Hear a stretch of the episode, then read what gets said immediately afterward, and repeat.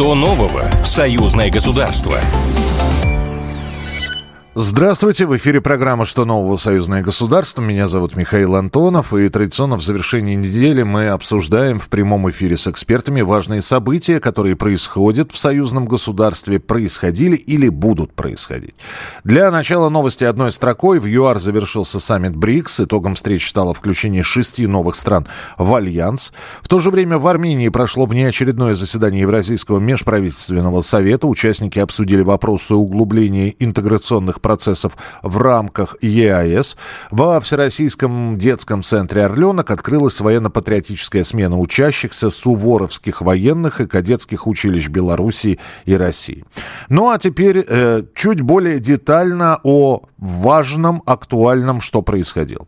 Совместное оперативно-стратегическое учение «Боевое братство-2023» пройдет на территории Беларуси с 1 по 6 сентября. Об этом сообщили в Министерстве обороны Беларуси. И в ходе маневров будут задействованы полигоны Минской, Брестской, Гродненской областей Беларуси. Всего для участия в учениях заявлено более двух с половиной тысяч военнослужащих, более 500 единиц вооружения, военной и специальной техники. И с нами на прямой связи военно-политический политический аналитик, кандидат социологических наук, полковник запаса, профессор Академии наук Александр Тиханский. Александр Иванович, приветствую вас. Здравствуйте. Здравствуйте. Александр Иванович, неспокойно, давайте сразу так скажем, неспокойно на границах Беларуси и Польши. А, неспокойно на других границах Беларуси, Литвы. И сейчас боевое братство – это как красная тряпка для быка как и любое учение, которое либо проходит с участием э, белорусских военнослужащих, либо происходит на территории Беларуси. Будет ли какой-то в очередной раз э, истерический всплеск плюс усиление э, группировки натовской военной на границах, на ваш взгляд? Вы знаете, я немножко даже предыстории бы сказал. Э, первое усиление произошло после того, как э, э, где-то 100 инструкторов Вагнера приехало в Брестскую область для проведения учений. Второй, это они тогда перевели сразу тысячу военнослужащих на границу с Беларусью. Потом э, прилет Лукашенко Беловецкую пущу на двух вертолетах они представили как нарушение воздушной границы Польши. Угу. И тоже этим воспользовались. И опять же, ну, вернее, не то, что воспользовались этим, тут что пользоваться, просто предъявили как бы то самое вот э, нарастание военной угрозы. И, соответственно, еще при тысячу военнослужащих.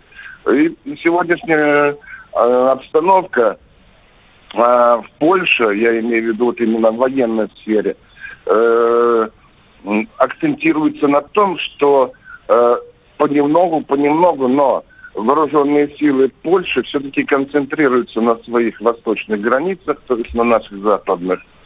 И они это используют как предлог для того, чтобы якобы уменьшить э, возможность агрессии со стороны э, союзного государства, но разложим даже больше, что Калининградской области и со стороны Беларуси. Я еще напомню, но, Александр Иванович, там был еще один момент усиления, это размещение тактического ядерного оружия на территории Беларуси, они тоже стали усиляться после этого.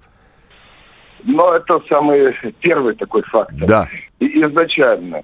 И после этого Польша как раз запросила э, у США перемещение части тактического ядерного оружия с Рамштайна, ну, в Германии, на территорию Польши. То есть истерии это стоит э, ожидать, э, вернее, она уже началась. Она уже началась. И, соответственно, мы будем видеть только большие такие информационно-психологические вбросы вот, по поводу поведения э, этой группировки, которая на сегодняшний день будет отыгрывать свою боевую задачу, учения. Это территории, как вы уже сказали, Гродненской, Брестской и Минской областей. Как видите, тут э, мы тоже, союзное государство тоже делает упор на западную границу.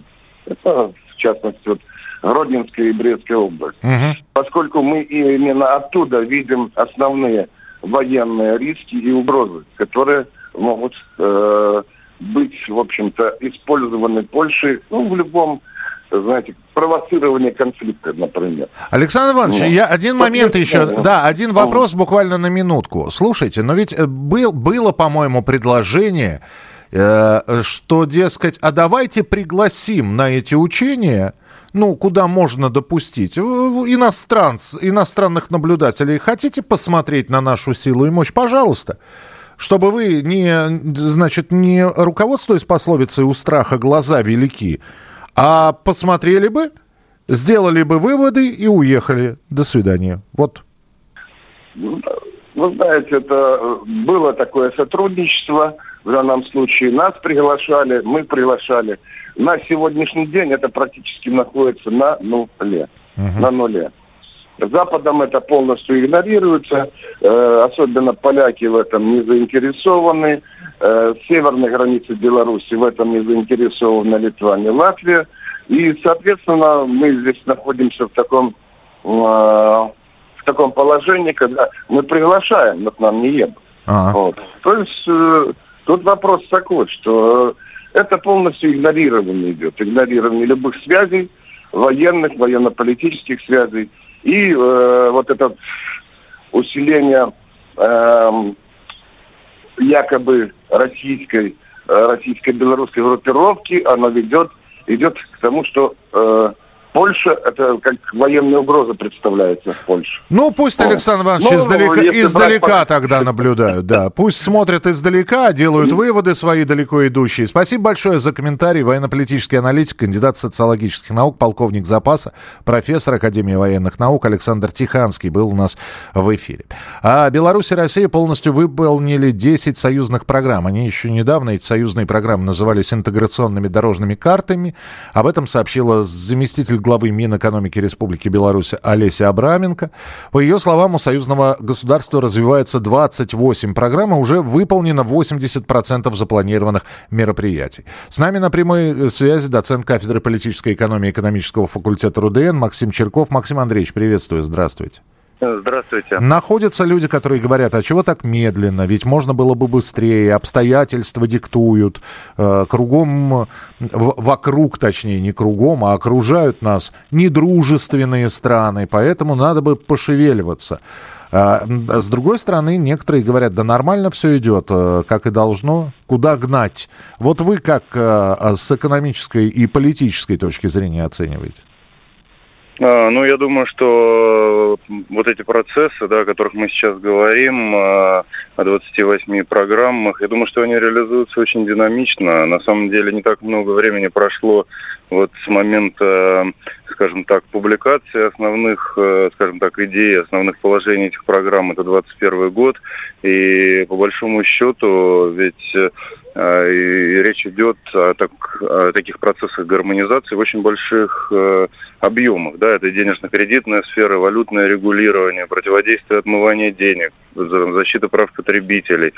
То есть, э, на самом деле, это очень большой объем работы, и мне кажется, эта работа идет очень динамично, и более того, с введением санкций антироссийских, антибелорусских, а, безусловно, интеграционные процессы, они идут гораздо э, более динамично и в ускоренном режиме. Мне кажется, это с этим спорить бесполезно.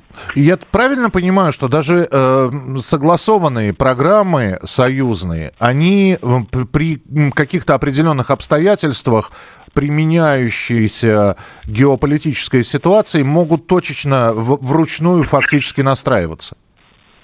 Ну, я думаю, что и программы могут, так сказать, реализовываться в разных вариантах. Более того, ведь, э, может быть, вот такие интеграционные процессы, они могут привести к тому, что и количество программ будет э, увеличено, да, потому что... Или некоторые, некоторые из них будут раздроблены и ну, просто получат какие-то отдельные направления. Ну, безусловно, да, мы должны все-таки воспринимать, что мы живем все-таки в союзном государстве, и эти процессы, они будут постоянно. Кроме того, ну вот по некоторым программам действительно, значит, будут, видимо, какие-то достигнуты решения, ну, в частности, вот, допустим, по газовому рынку, а, который, может быть, ре- реализовывалось не так динамично, но по газовому рынку будут вот некоторые решения, видимо, до декабря 2023 года, то есть и те программы, которые отстают, они будут подтягиваться, а может быть будут разработаны какие-то новые программы. Спасибо большое, Максим Андреевич. Ну тогда будем следить за тем, как будут оставшиеся программы э, внедряться. Выполненные программы я перечислю. Во-первых, это финансовый сектор, гармонизация валютного законодательства и контроля, борьба с коррупцией, унификация банковского счета, информационные системы, в том числе фитосанитарный ветеринарный контроль, наблюдение за транспортными потоками, атомная энергетика, единые правила конкуренции. Ну и посол Беларуси в России Дмитрий Крутой сказал, что часть из этих программ не имеют некоего оцифрованного завершения, они будут долгосрочными, и некоторые программы рассчитаны, в том числе вот и про точечную настройку я сказал, они будут корректироваться, они будут постепенно вводиться, некоторые рассчитаны до 2030 года, как, например, сфера макроэкономики и денежно-кредитного регулирования. Понятно, что все зависит и от того, как будет себя вести иностранная валюта, э, российский рубль или белорусский рубль.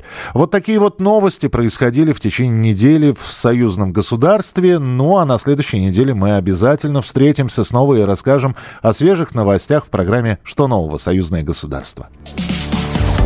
Что нового? Союзное государство. Программа произведена по заказу телерадиовещательной организации Союзного государства.